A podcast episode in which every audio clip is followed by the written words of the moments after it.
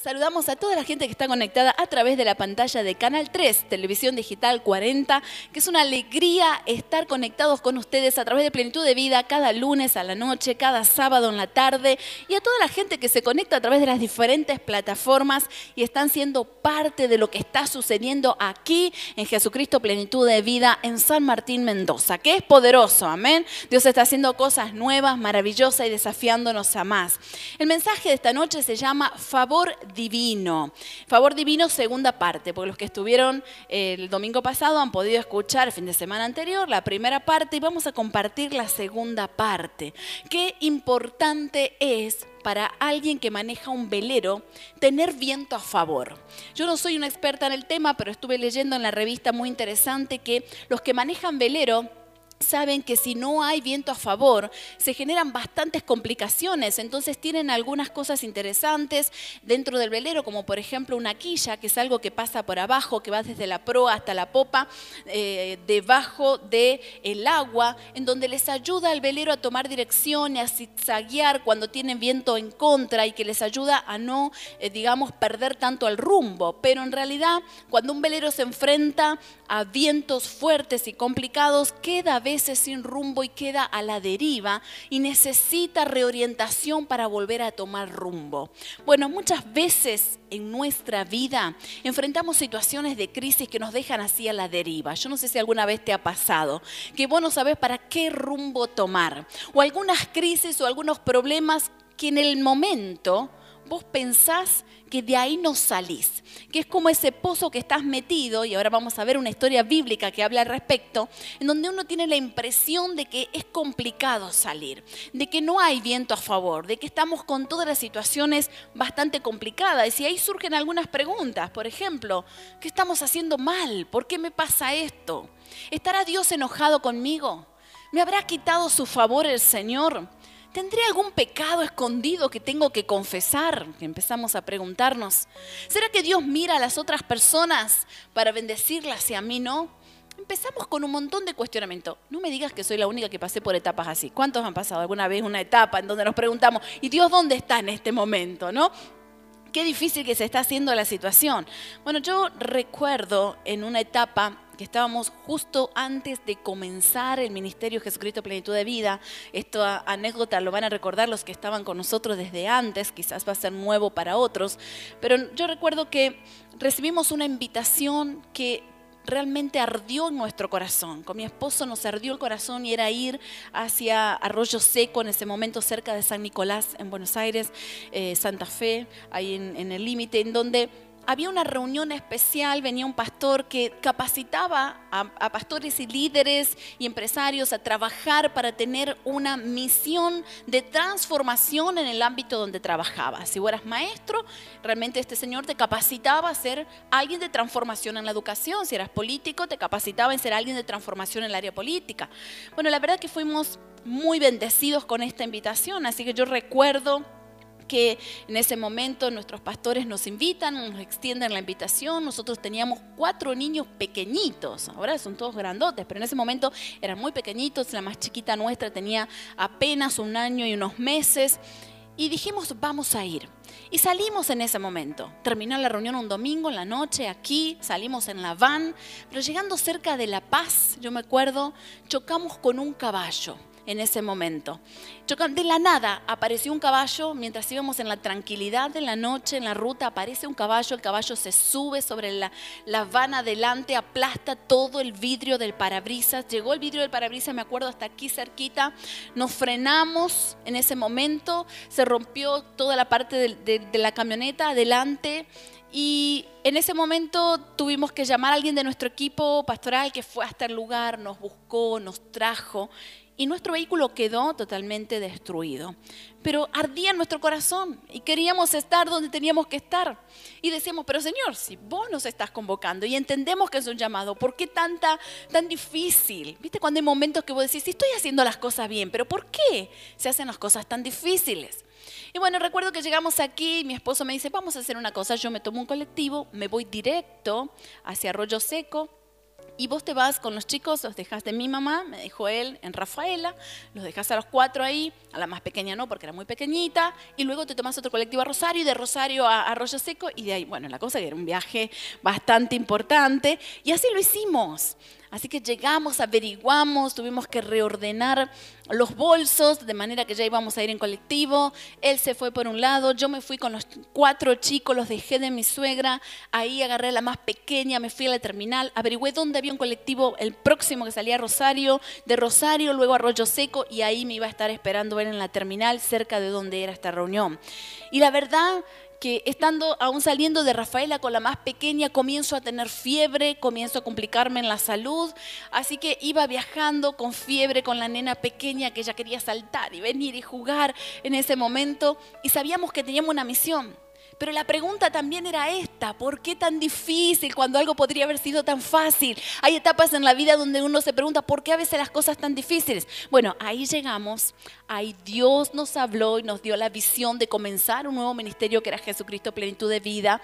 Ahí fue donde recibimos la visión de cómo íbamos a llevar adelante nuestro ministerio y hacia dónde nos íbamos a enfocar. O sea, fue algo que fue un antes y un después para nosotros en el llamado, en la dirección, en el ministerio sabíamos que había oposición, pero permanecimos creyendo la palabra y creyendo que aun cuando hay vientos en contra, aun cuando hay situaciones difíciles, aun cuando esas situaciones se complican, si ponemos nuestra confianza en Dios, Dios activa su poder y su favor.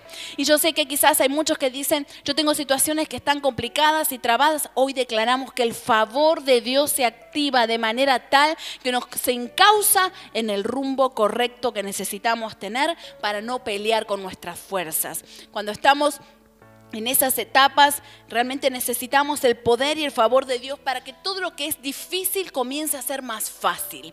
Y esa palabra vamos a declarar para los que están conectados y los que estamos aquí. Lo que era difícil se hará fácil en el nombre de Jesús. Eso queremos proclamar en esta tarde. Y quiero compartirte una historia bíblica de un siervo de Dios que amaba a Dios, cumplía el propósito de Dios, era el profeta Jeremías.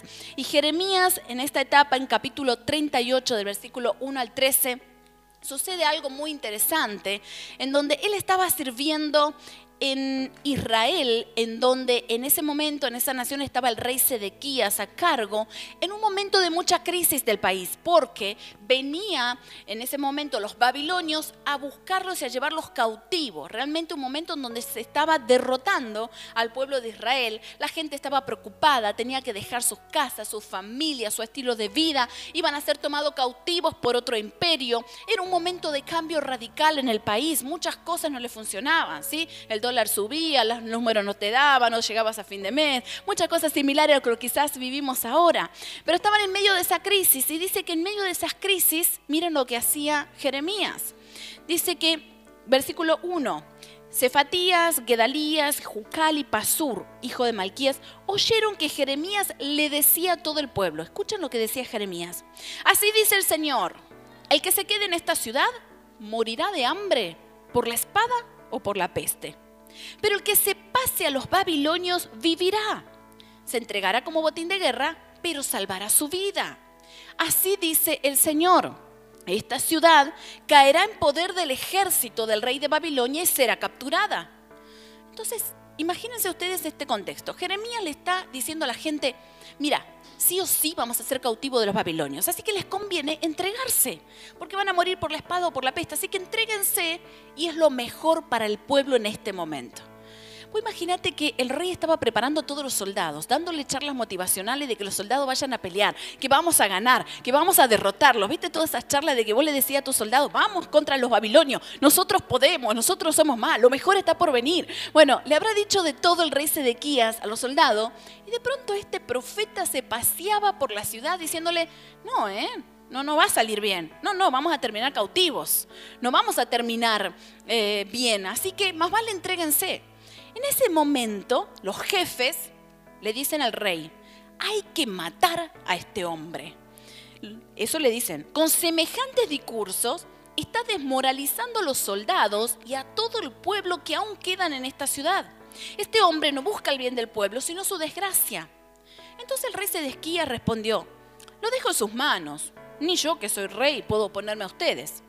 Así que ellos tomaron a Jeremías y bajándolo con cuerdas, lo echaron en la cisterna del patio de la guardia, la cual era de Malquías, el hijo del rey, pero como en la cisterna no había agua sino lodo, Jeremías se hundió en él.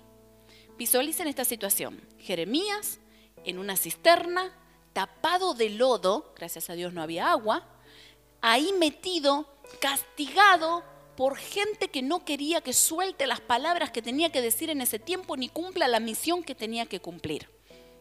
Ahora visualizarlo a Jeremías en medio del lodo. ¿Estaba Jeremías en pecado? No. ¿Estaba haciendo algo en contra de Dios? No. ¿Estaba Jeremías en una situación, no sé, fuera de su propósito? No. ¿Y entonces qué hacía en una cisterna en el lodo? Eso sucede a veces con nuestras vidas, que nos hacemos muchas preguntas y decimos, ¿qué pasa? ¿Por qué estoy atravesando esta crisis y yo estoy amando a Dios y haciendo las cosas bien? Bueno, hay momentos. Ahora, en medio de esas crisis, mientras estaba Jeremías en medio del lodo, dice que aparece una persona clave que es el etíope, un africano, un etiopiano, un etíope, perdón, que se llamaba Ebed Melech. Era un funcionario de la casa real que se entera de que habían echado a Jeremías en la cisterna. Y en cierta ocasión, cuando el rey estaba en una sesión frente al portón, dice, Ebed-Melech salió del palacio real y le dijo, mi rey y señor, estos hombres han actuado con saña, han arrojado a Jeremías en la cisterna y allí se morirá de hambre porque ya no hay pan en la ciudad.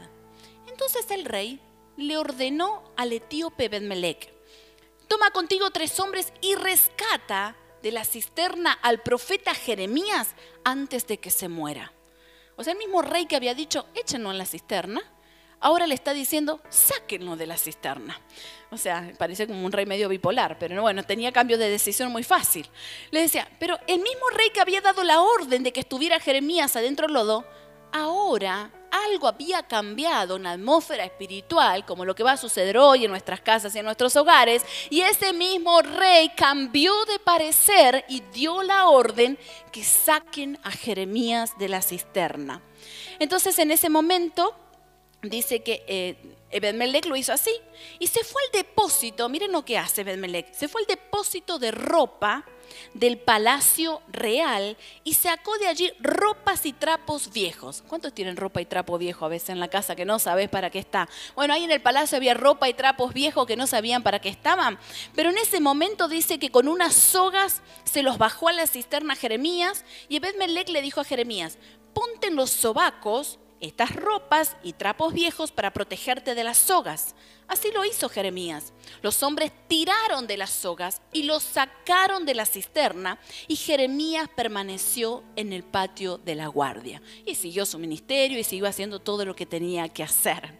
O sea que en ese momento Dios usa a un hombre como Ebed Melech para que gestionara el salir del medio del logo. Declaramos en esta tarde que hay gente que Dios le está hablando alrededor tuyo, que está gestionando tu salida, tu solución, tu bendición y aquello que estás necesitando en tu vida. Ahora, quiero hablarte de tres cosas prácticas. Número uno, enseñanzas bien prácticas. En medio de las crisis, aferrémonos con todo al poder de Dios.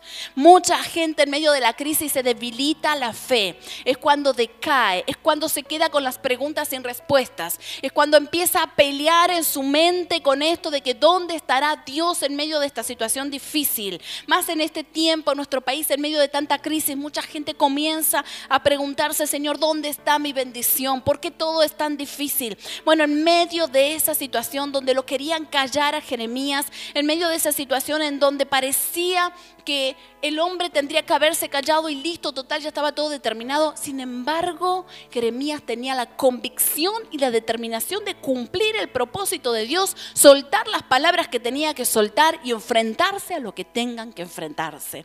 Ahora, en segundo lugar, cree que si eres su hijo, el Padre ya está moviéndose y abriendo puertas. Tenés que creerlo en el nombre de Jesús. Este etíope fue clave para gestionar para por, la por la vida del rey Jeremías. Este etíope fue clave para ir y hablar e interceder ante el rey. imagínate que se dio toda la situación en donde él dijo, no, si Jeremías está en la cisterna, si Jeremías está en medio del lodo, ahí se va a morir. Ahí no tiene dónde comer, no tiene forma de sobrevivir. Algo hay que hacer. Y este hombre hombre fue movido a ir primero ante la presencia del rey, que no cualquiera se presentaba ante el rey. Segundo, presentarle la situación. Tercero, comenzar a buscar dentro del palacio donde había trapos viejos, porque había que sacarlo. Y encontró los trapos, encontró lo que era necesario, las sogas, comenzó a buscar los hombres que necesitaba y movilizó todo para poder sacar al profeta de adentro de la cisterna. Yo declaro en el nombre de Jesús que Dios está moviéndose a tu favor y como Padre está moviéndose. Viene todo lo que necesitas para salir de tu estancamiento, de tu crisis, de tu problema laboral, de tu salud y Dios abrirá los cielos. Lo declaramos en el nombre de Jesús. Cuando el favor de Dios se manifiesta, todo se comienza a alinear a la voluntad de Él. Cuando el favor de Dios se manifiesta, aunque nos encontremos en medio del lodo preguntando y diciendo un montón de cosas, ahí Dios se está moviendo alrededor. Y eso hace un padre por su hijo. Nuestro hijo que vive en Asunción esta semana cumplió sus dos años de residencia temporaria y necesitaba gestionar su residencia ya permanente como ciudadano paraguayo. Entonces necesitaba hacer todos unos trámites que necesitaba sí o sí antes de, su casamiento en noviembre. Entonces comenzó a hacer los trámites y, decía, y lo llama al padre, ¿no? Le dice, papá, necesito un montón de cosas de Argentina. Que vayas a una, eh, a una escribana y que comiences a legalizar algunos papeles que necesito y tiene que ser apostillado por el Colegio de Escribanos de Argentina y después de eso me lo tenés que mandar, mandar para Asunción, ¿no? Era todo un tema de trámites. Yo no sé si a ustedes les gustan los trámites, pero si hay algo que a nosotros mucho no nos gusta es todo el tema de trámites, ¿no? Y había mucho que hacer. Pero bueno, rápidamente, porque eso hace un padre, facilita, favorece, abre puertas, gestiona. Eso hace nuestro padre para con nosotros como hijos. Va facilitando y mostrando su favor. Y favor significa eso, es facilitar gratuitamente, dar por gracia, hacerlo por complacer. Y eso hace Dios con nosotros todo el tiempo. Cuando el favor de Dios está, uno siente que va en su vida como en un barco, con bien a favor, que va rumbo hacia lo que Dios tiene marcado y eso declaramos que viene sobre nuestra vida. En tercer lugar, le voy a pedir a Miguel que pueda pasar, activemos la adoración y la oración a otro nivel y Dios mostrará su favor sobre nuestras vidas. Dios nos está llamando como iglesia, quiero contarte esto. Dios nos está llamando a un nivel más profundo, a buscarle con mayor profundidad, a adorar y orar como nunca lo hicimos. Este viernes hicimos por primera vez el tabernáculo de adoración en este lugar. Y pensamos en un momento que, bueno, los adoradores y los intercesores y alguien del equipo quizás podría venir. hicimos la invitación, pero mucha gente fue movida por el Espíritu Santo y este lugar estaba lleno el viernes de gente que solo vino a estar una hora para adorar al Señor, para darle la gloria, para conectarse con el Espíritu Santo, para experimentar la intimidad con el Señor. Todos los viernes, 20:30, estamos con el tabernáculo de adoración. Si quieres venir, podés ser parte. Hay un mover del Espíritu Santo que nos está llamando en este tiempo a buscar más profundamente la presencia de Dios, a estar ahí para recibir lo que Dios tiene para nuestras vidas, pero también para conectarnos en intimidad. Eso lo puedes hacer vos desde tu casa, vos que estás conectado, desde tu hogar. Si no sos de aquí, yo te animo a que puedas buscar a Dios con mayor profundidad. Mira, cuando buscamos la presencia de Dios, es ahí en donde activamos el mover y el favor de Dios. Los cautivos son libres, las heridas son sanadas. Hoy estábamos en el retiro aquí, había tanta presencia de Dios que todos aquellos que estaban experimentando heridas estaban quebrantados, quebrantados experimentando la sanidad, experimentando a Dios hablando a sus vidas, a encontrarle solución a situaciones de años que estaban estancadas, guardadas, amarguras y rencores viejos que fueron entregados en la presencia de Dios. Cuando pisamos para plantar algo del reino de Dios, Dios nos respalda. Hay favor de Dios. Cuando vos estás gestionando para hacer algo para el reino de Dios, Dios te respalda. Tus casas de bendición se multiplicarán. Tu ministerio se multiplicará. Lo que Dios puso en tus manos se multiplicará. Tu trabajo, lo que estés haciendo se multiplicará. Tus proyectos se multiplicarán. Aunque haya crisis, aunque se escuchan ruidos como lo que le pasó a Jeremías, que los babilonios venían y que se los iban a llevar cautivos, aún en medio de esas situaciones, el favor de Dios sobre sus hijos sigue activo. Eso no se frena en ningún momento. Mira, cuando María eh, se entera de que esperaba al niño Jesús, en ese momento cuando el ángel se le aparece, le dice, María, tú eres muy favorecida. No le dijo, eres favorecida a Dios, eres muy favorecida. Y ser muy favorecido es contás con todo lo que Dios quiere hacer sobre tu vida, todo el respaldo, sos muy favorecida y bendita entre todas las mujeres, porque llevaba a Jesús en su vientre. Ahora, eso hace el Señor. El Señor está con nosotros. Cuando Jesús murió, sucedió algo increíble. Y yo lo compartí en el tabernáculo este viernes. Dice que Jesús volvió a gritar con fuerza y entregó su espíritu. Y en ese momento la cortina del santuario del templo se rasgó en dos, de arriba abajo, y la tierra tembló y se partieron las rocas. En el momento en que Cristo muere, las rocas se partieron, pero se rasgó en ese momento la tela, la cortina que era lo que le impedía a la gente llegar a la presencia de Dios, simbolizando que vos y yo tenemos acceso libre a su presencia, tenemos acceso libre para orar, acceso libre al poder de Dios, acceso libre a sus milagros y creemos que eso viene en aumento sobre nuestro ministerio. Por eso queremos pedirle en esta tarde que el Señor active su favor sobre nuestras vidas. Yo no sé en qué área de tu vida lo estás necesitando. Yo me acuerdo que nosotros pasamos dos años muy difíciles en nuestro ministerio. Eran muy difíciles, no teníamos vehículo, no teníamos finanzas, todo estaba complicado, estábamos trabados. Y me acuerdo que venía un pastor a, Montevideo, Uruguay, y tomamos un vuelo y nos fuimos para allá en ese momento y nos conectamos con parte de nuestro equipo de Asunción, nos encontramos ahí. Y yo me acuerdo que ese pastor oró y dijo, que en este momento las cosas que estaban estancadas se iban a romper y que el favor de Dios iba a estar sobre aquellos que lo necesitaban. Corrimos adelante y decimos, Señor, necesitamos tu favor. Ese mismo día ese mismo día en nuestra cuenta se depositó todo lo que necesitamos para arreglar nuestro vehículo, para poder solucionar nuestros problemas. Y yo me acuerdo que todo lo que nos era difícil por esa oración de poder se activó de manera fácil. Hay favor de Dios que se activa para los que creen, que te ahorra camino, que se abren puertas y lo creemos en el nombre de Jesús. Ponete de pie en esta tarde, vamos a orar juntos. Y para los que están conectados ahí en tu casa, anímate a creer que algo poderoso viene sobre tu vida. Si estás necesitando el favor de Dios en tu salud, oramos por un milagro de sanidad. Si estás necesitando el favor de Dios en tu trabajo, oramos por provisión. Si estamos necesitando el favor de Dios para cancelar deudas, declaramos que las deudas se cancelan. Si necesitamos el favor de Dios para emprender nuevos proyectos, declaramos que vienen ideas creativas de parte del cielo. Declaramos la bendición de Dios en el nombre de Jesús. Padre, nos ponemos de acuerdo en este momento y buscamos tu presencia con todo nuestro corazón. Y Señor, vemos que tú tienes que aún así cuando Jeremías tuvo que pasar crisis y aún cuando estaba en su cisterna, Señor, aquellos que sienten que están en una cisterna, que sienten que están en medio del lodo, que están patinando, que no pueden salir, que están complicados, que se sienten atrapados, esa es la sensación, atrapados, Padre, en el nombre de Jesús. Ahora extendemos, Señor, en el nombre de Jesús y declaramos el poder de tu Espíritu que saca de ese pozo, Señor, que se rompe la cautividad en el nombre de Jesús. Padre, oramos sobre aquellos que están conectados y que necesitan un milagro de sanidad y declaramos que sos sano en el nombre de Jesús. Que aquellos que están, Señor, con angustias profundas, con amargura, con tristeza, Padre, con opresión, ahora declaramos libertad en el nombre de Jesús. Las familias que necesitan de tu restauración, declaramos que viene eso en el nombre de Jesús.